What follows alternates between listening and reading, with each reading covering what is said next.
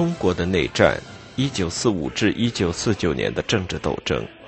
胡素山著，启蒙编译所译。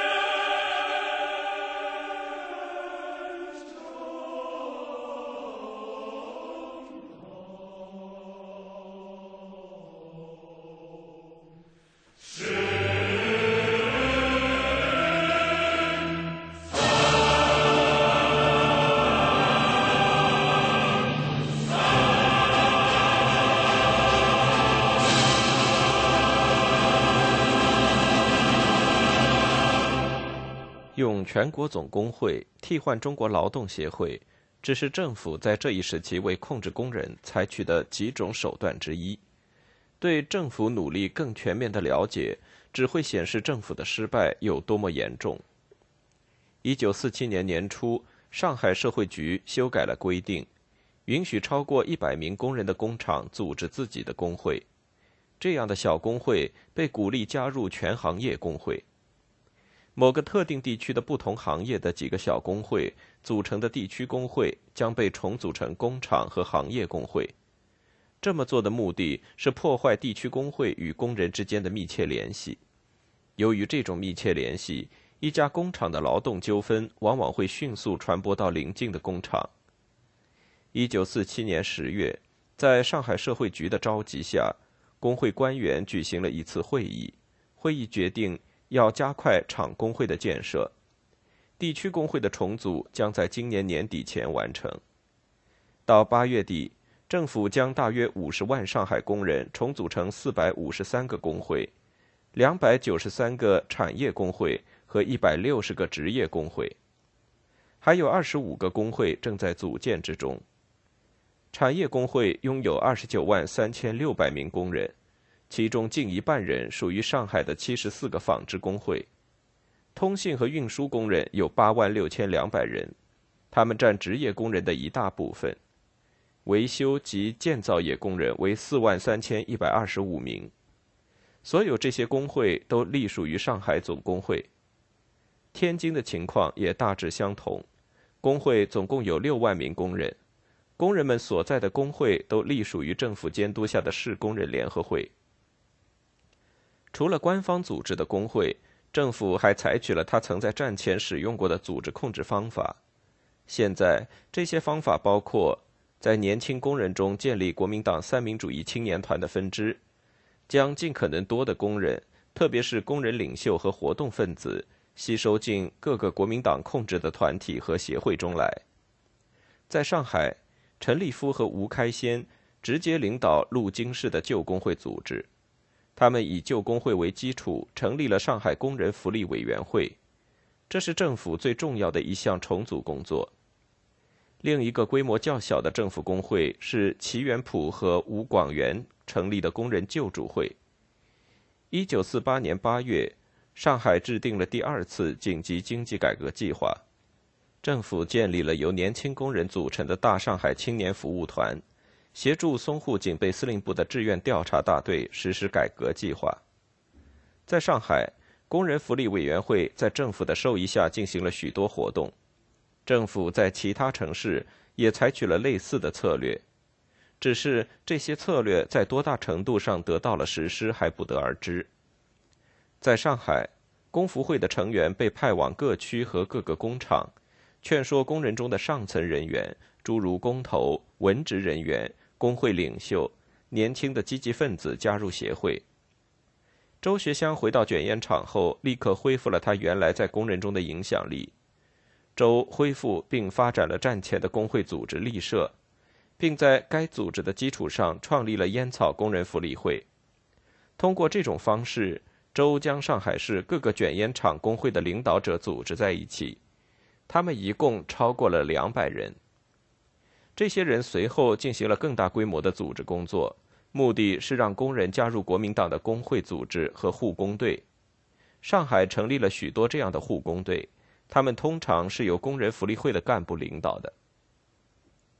上海仿照南京的中央培训机构，建立了一家社工培训学校。参加培训的工人必须加入国民党。培训结束后，学员们会被任命为工福会一级、二级或三级干部。福利会会向更重要的工厂及工人运动活跃的工厂的工会派遣自己的秘书，让他们观察并报告工会领导与工人的活动。许多工厂都有工服会安插的秘密特工和调查组，他们的任务包括收集工人中左翼分子的情报，列出危险分子的名单等等。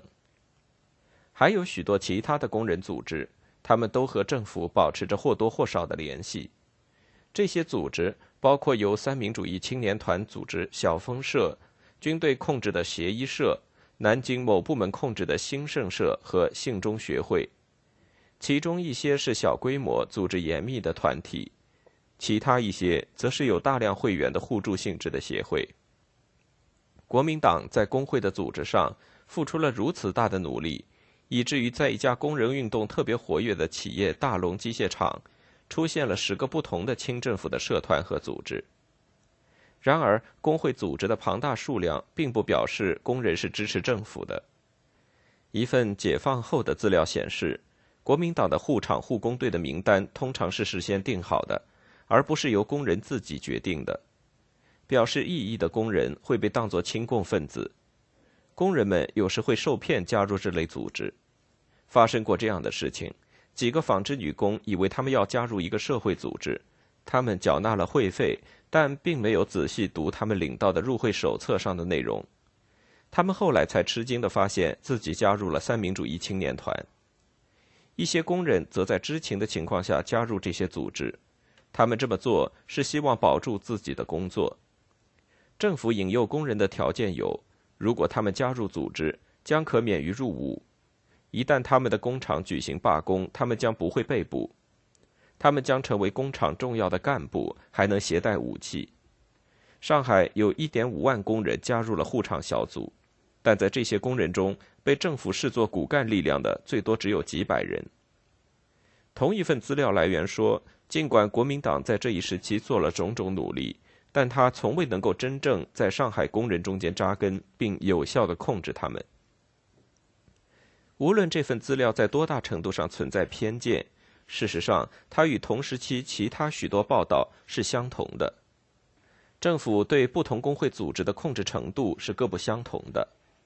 代表熟练工人的工会通常保持相当程度的独立性，代表不熟练工人和不识字工人工会的独立性则相对弱一些。邮局、交通部门以及公共事业工人组成的工会势力最大，也最具有影响力。这些工会在包括政治和经济在内的几乎所有问题上都表现出自己的独立性。他们通常是劳动纠纷的发起者和主导者。一九四七年二月的一个例子可以充分说明这种独立性。当时，上海社会局规定，所有的邮政职工都必须相互担保，并且报告自己同事所有可疑的行为。工人们一致反对这一规定。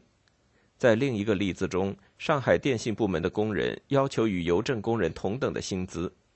一九四七年五月，政府拒绝了电信工人的要求，他们举行了罢工。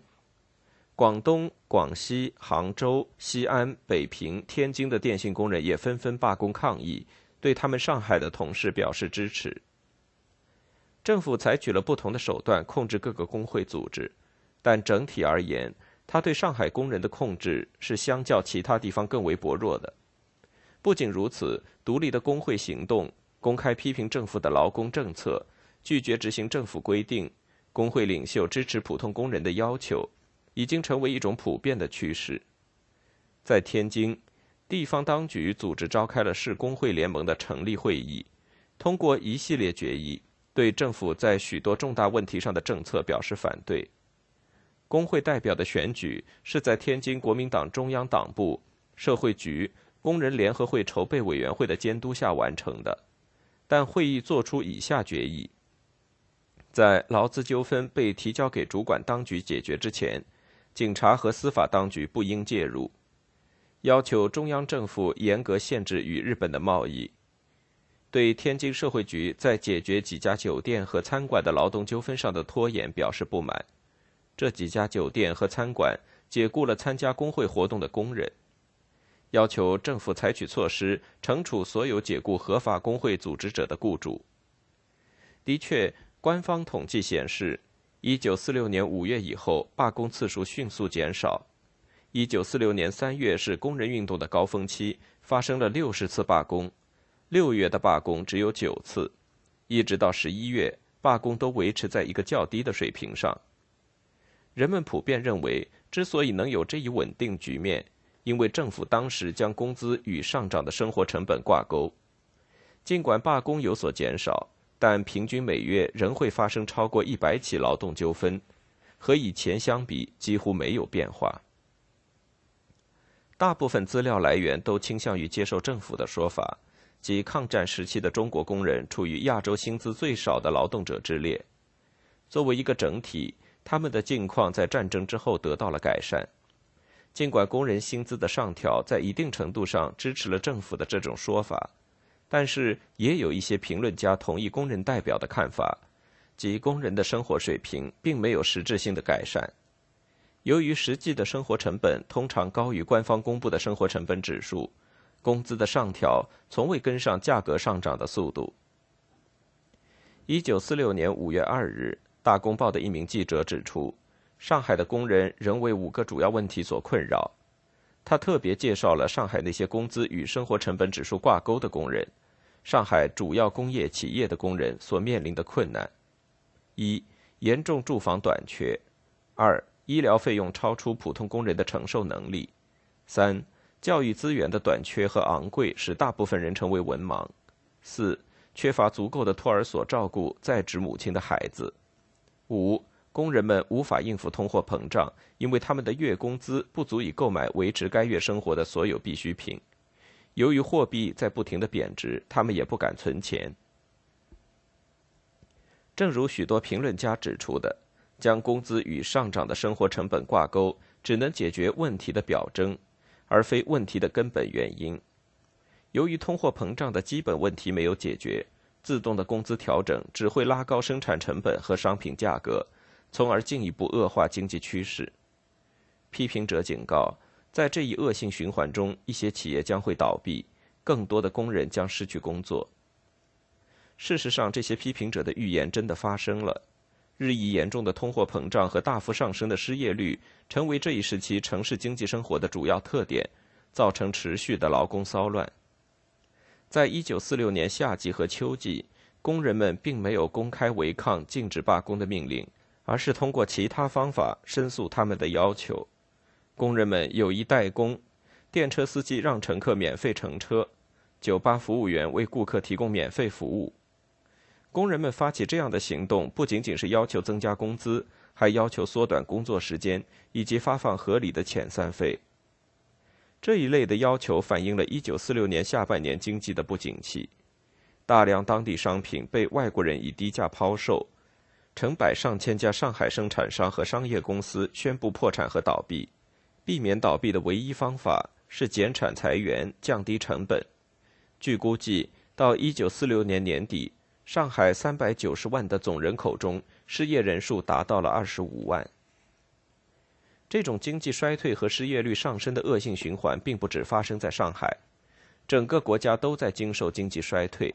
据报道，在一九四六年底的广州。有五分之一的市民，即一百一十五万两千四百零八总人口中的二十二万八千零三十八人处于失业中。结果广东社会局不得不处理越来越多的劳动纠纷。在天津，二十个商店在一周内宣布破产。一九四六年年底，另外二百五十家商店也被迫停业。在北平，根据社会局的报告，从一九四六年一月至十月，有一千六百家商店停业。同样，在汉口，据称在一九四六年有数千家商店和企业关停和倒闭，将近十万人失去工作。在南京，到一九四六年年底，据估计，全市六十五万人中的十分之三。及二十万人没有工作。到十二月，上海罢工的次数再次上升，创下了日本投降后单月最高纪录。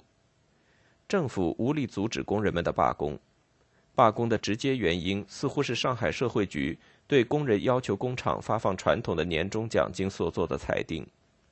社会局宣布，雇主应支付年终奖金，但那些头一年没有盈利的企业除外。毫不奇怪，企业主们充分利用了裁决中的这一漏洞，工人们做出了相应的反应。但1946年年底劳工骚动的高潮，不过是一九四七年更大规模工人运动的前奏。根据上海社会局统计，该市1947年罢工和劳动纠纷达到了创纪录的2538次。1946年12月和1947年1月。出现了大量有关年终奖金和工资结算的劳动纠纷。政府在二月十六日宣布了紧急经济改革方案，暂时控制住了混乱的局面。所有工资都被固定在一月份的水平上，最高工资依据大米、面粉、棉纱、布、燃料、盐、糖、食用油等基本商品的价格来确定。政府还计划将基本商品直接发放到工厂。以固定价格分发给工人。此外，南京和上海的政府职员和公立学校的教师也能得到这些基本商品。如果这一方案取得成功，将被推广到其他城市。该方案禁止私人交易和囤积黄金、外汇。政府还宣布要采取措施检查资金的外流。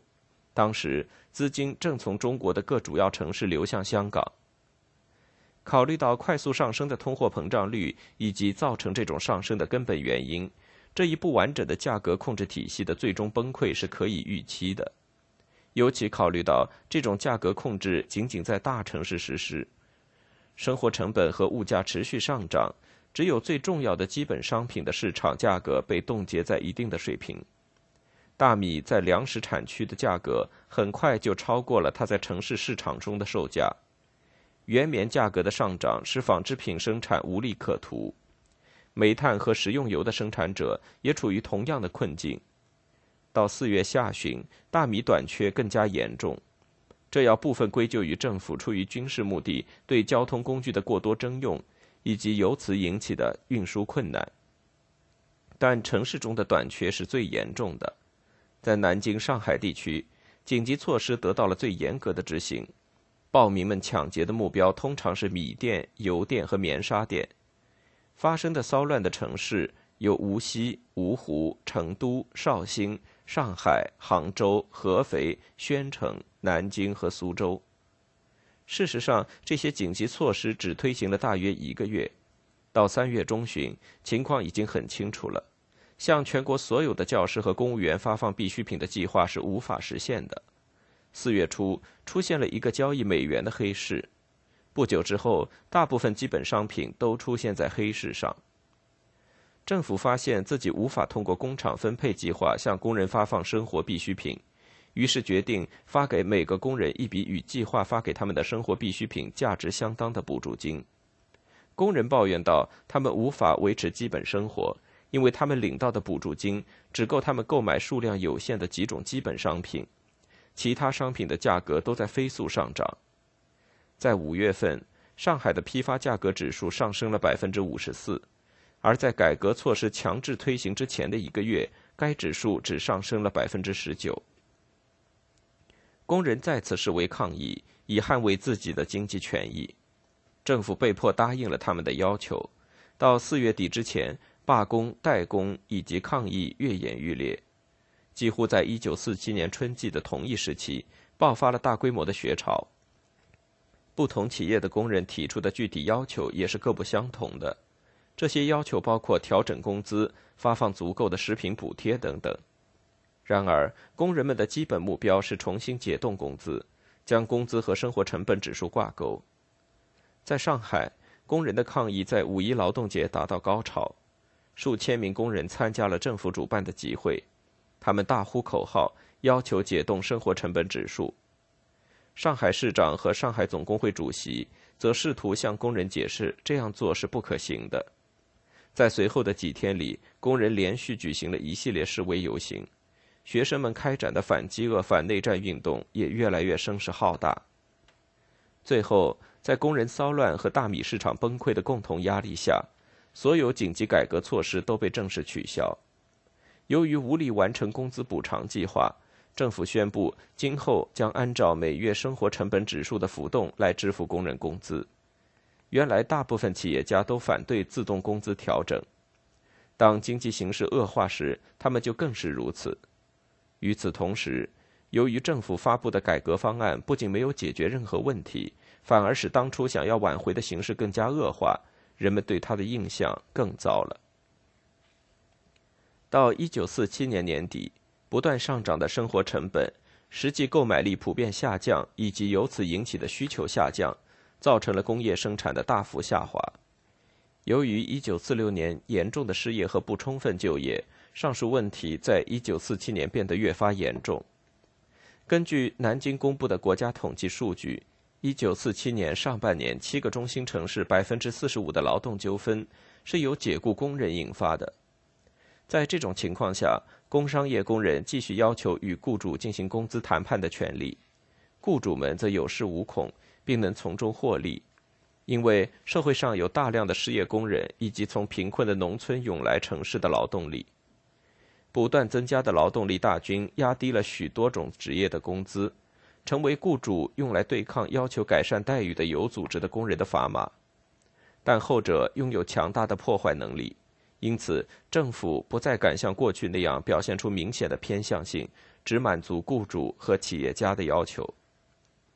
一九四七年七月，中央政府颁布战争动员令之后，罢工再次被禁止。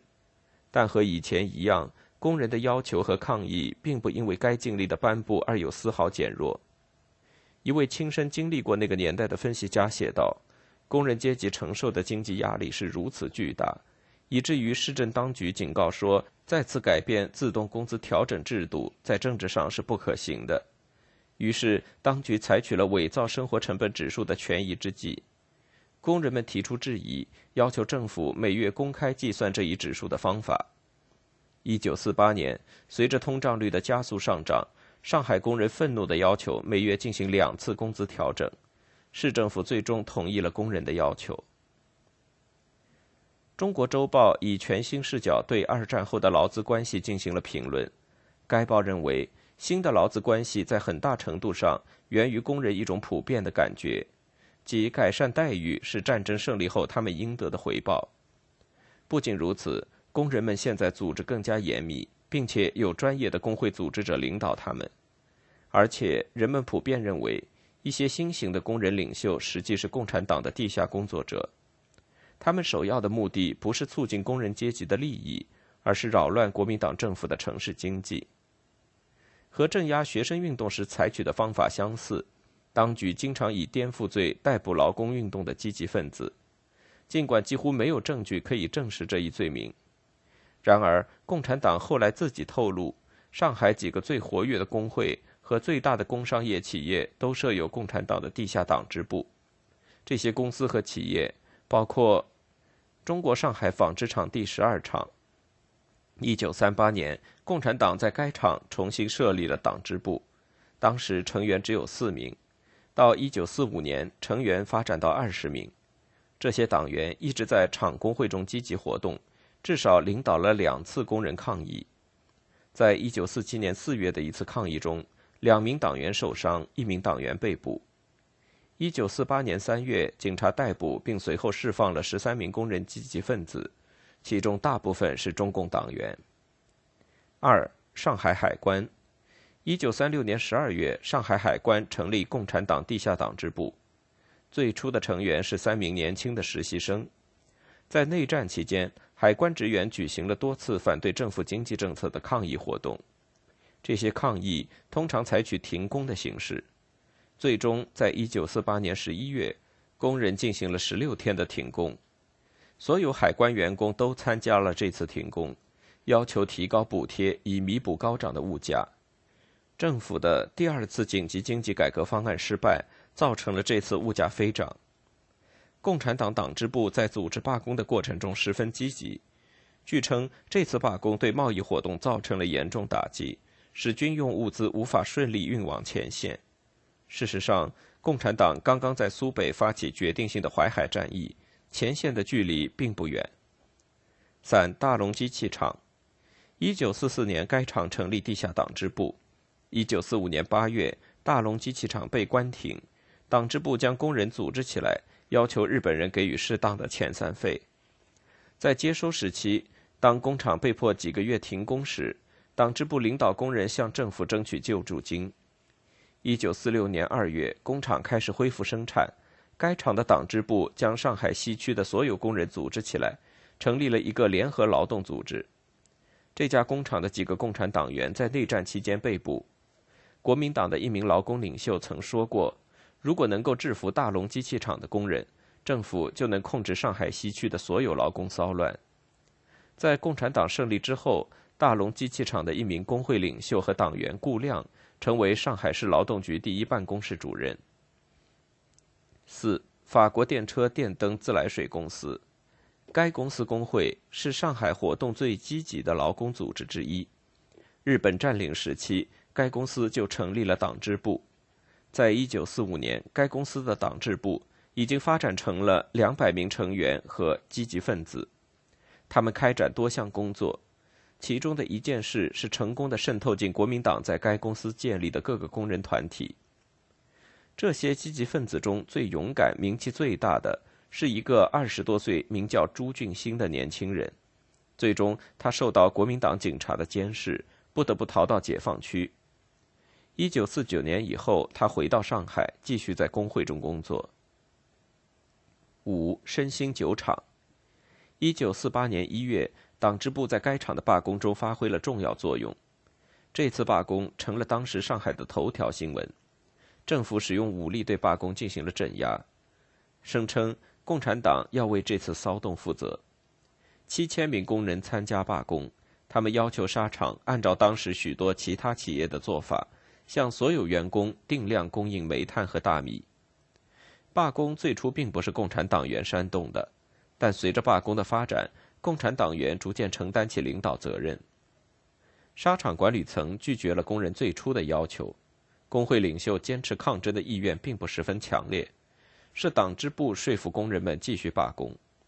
党员们还组织了一支宣传队和几支工人监察队，监督设备和材料的维护情况。二月二日，也就是罢工第四天清晨，一支由三千名士兵和警察组成的武装部队包围了沙场。工人们已经封锁了工厂，并修好防御工事。警察发起进攻，工人躲在工事后面，从屋顶上投掷石块、家具、油桶和铁棍。在某一时刻，他们甚至用一辆工厂的卡车堵住了装甲车进出的道路。后来经过确认，在当天带领工人与警察战斗的工人领袖中有四个是共产党员。六，上海电力公司，早在一九二五年，该公司就成立了党小组。据说，该公司的党支部是前面描述过的1946年一月工人罢工背后的主导力量。这次罢工后，党支部发展了十五个新成员。在一九四七年九月的富通事件后。政府试图取缔电力公司工会，警察于九月十九日晚突然搜查了富通印刷厂，声称该印刷厂是中共设在上海的宣传机构。在这次搜查中，十五名店员和六名上海电力公司工会成员被捕，他们当时正在校对新一期由工会文化部创办的《工人》杂志。四天之后，电力公司派出工人代表与政府协商，要求释放他们的同事。与此同时，来自电力公司三个主要部门的将近两千名工人聚集在上海社会局门口抗议，并在那里停留了八个小时。社会局随后命令工会停止所有活动，并等候重组。此外，社会局还责令电力公司解雇上海警备司令部指明的二十九个工人，他们被怀疑是共产党的地下人员。市政府和警备区随后下令逮捕这二十九个工人，以便一劳永逸地根除麻烦。针对政府的这种做法，法国电车公司的工人举行了罢工。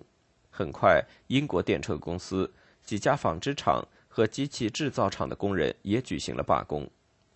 全市民众都同情被捕的工人。两百零九个工会的领袖发表了一份联合声明，支持持续了数天的抗议罢工。富通印刷厂的确是中国共产党在上海的地下宣传机构。富通事件后，许多工人运动积极分子从上海逃到了解放区。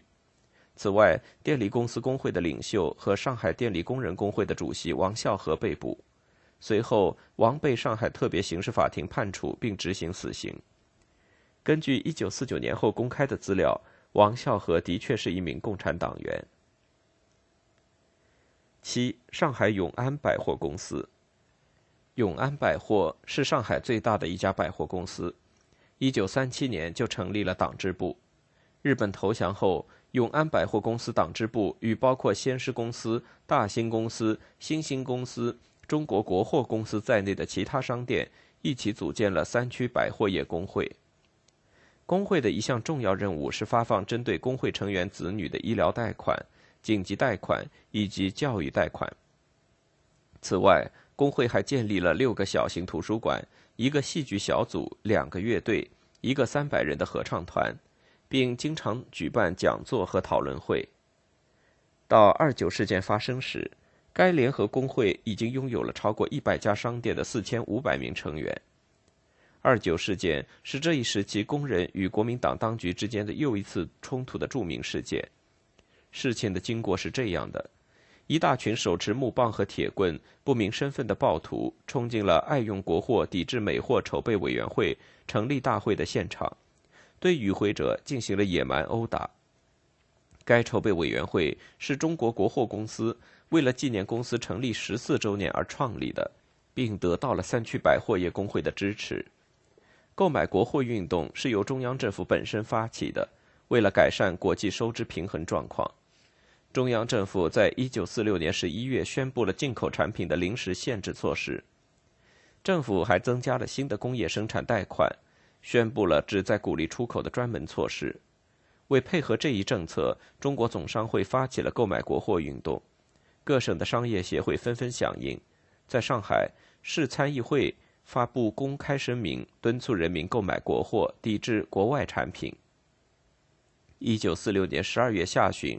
和1947年1月，北平学生举行了示威游行，抗议美国海军陆战队员强奸北大女学生沈崇。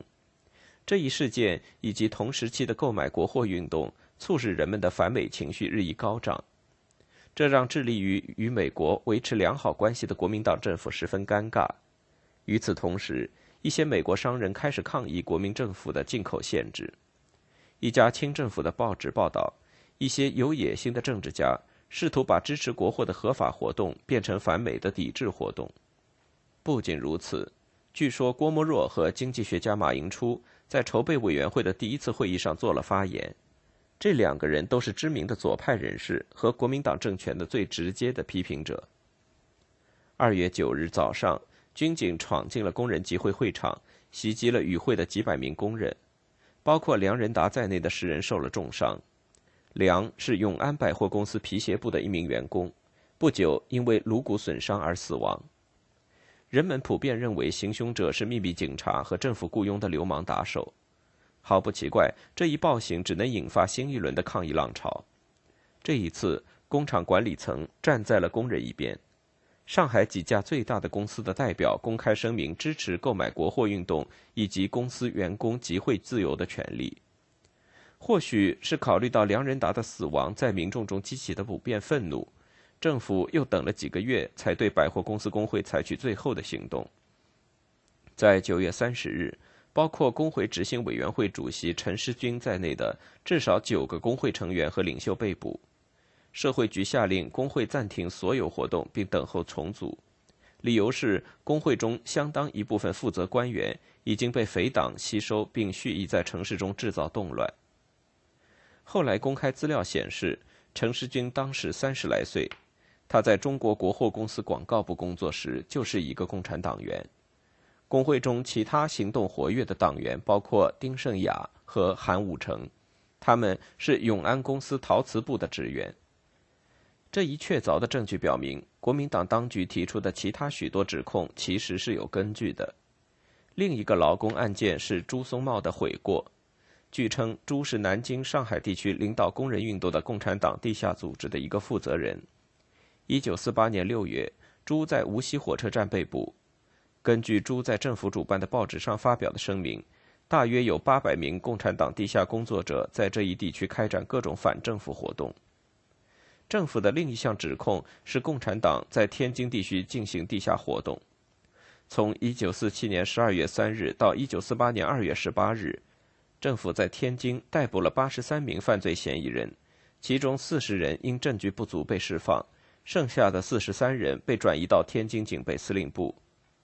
这一时期，共产党天津地下工会组织的许多领导成员都被捕了，他们包括李万川和张玉川。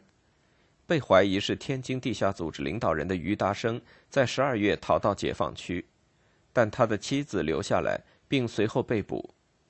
国民党政府对他们提出的指控包括将物资运往共产党控制的地区，在天津煽动工人动乱，传播共产党宣传品。在内战时期，共产党的地下活动使得国民党政府始终无法有效地控制劳工骚乱。事实上，在这一过程中，地下活动和学生运动起到的作用都是难以估量的。在许多次罢工和劳动纠纷中，共产党的鼓动和组织可能是决定性的。但如果我们将范围扩大到数千次，以致更多参加罢工的工人，似乎并没有证据显示共产党要为所有的工人骚乱负责。当然，工人和学生一样直率简单，易于听从他人的意见。以至于常常被政府的死敌利用。工人和学生另一点相似之处是，他们要么不相信自己被利用了，要么不在乎自己是否被利用了。但他们无论如何都要表达自己的诉求。此外，政府倾向于接受工人的经济诉求，这显示即使国民党领导人也承认这些经济诉求并不是凭空捏造的，并且正是这些经济困难造成了工人的骚乱。因此，共产党的活动只是二十世纪四十年代末上海工人运动一种表面形式，而非根本原因。共产党不需要制造问题和不满，他们早就存在了，并且随处都是。任何感兴趣的人都可以利用他们。以下几种因素的共同作用，导致了公众的普遍不满和易于为反政府势力利用的社会环境。一、日本人的占领有效地切断了国民党对劳工的控制。二、二战即将结束时，工人们普遍期望胜利能为他们带来经济上的好处。三、猖獗的通货膨胀和工商业减产破坏了战后经济的发展。最终的结果是，日益独立的工人以各种方式违抗政府命令，拒绝支持政府与共产党的斗争。